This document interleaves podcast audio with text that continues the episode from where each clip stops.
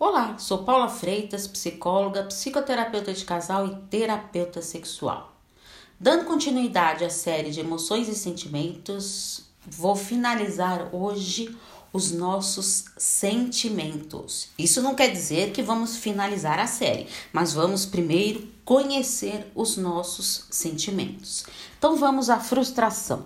É a raiva como a reação à tristeza pela perda de algo valioso que encontrará na aceitação de um novo significado para uma perda, para um luto. Gratidão é o senso de recompensa e preenchimento por uma conquista ou um presente.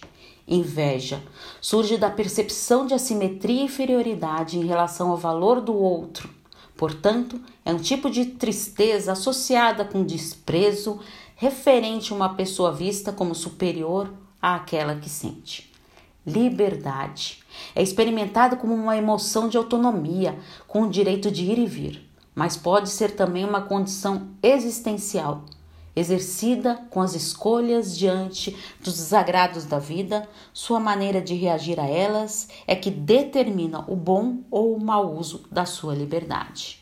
Luto é um processo que acontece ao longo do tempo da elaboração da dor pela perda de uma pessoa ou algo de grande carga dos afetos.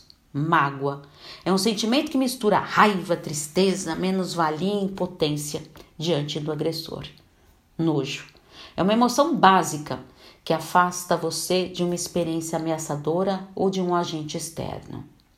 Obsessão é uma atitude comportamental que vem de uma fixação em relação à imagem ou pessoa. Ódio é um sentimento profundo que afronta contra algo ou alguém que você reduza a uma característica que possa atacar e transformar num inimigo. Prazer a interface entre o sensorial e emocional, que causa uma descarga, um relaxamento da tensão pré-existente. Preguiça é a recusação por perda de energia ou por uma rejeição involuntária a cumprir uma regra imposta. Saudade é a percepção da indisponibilidade de uma situação ou pessoa que permanece só no campo da memória e remete a afeto intensos, positivos e paradoxalmente dolorosos. Solidão é o senso de não pertencimento a nenhum grupo, associação ou companhia pessoal. Tédio é o mal-estar diante de uma sensação repetitiva e conhecida que já não causa animação ou euforia.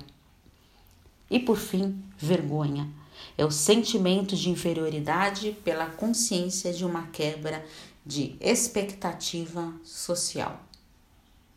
Agora eu vou pedir um exercício para você. Volte nos áudios sobre as emoções e sentimentos. Faça um registro de qual desses sentimentos e emoções você mais vivencia no seu cotidiano. Pense nisso. Um grande abraço. Tchau, tchau.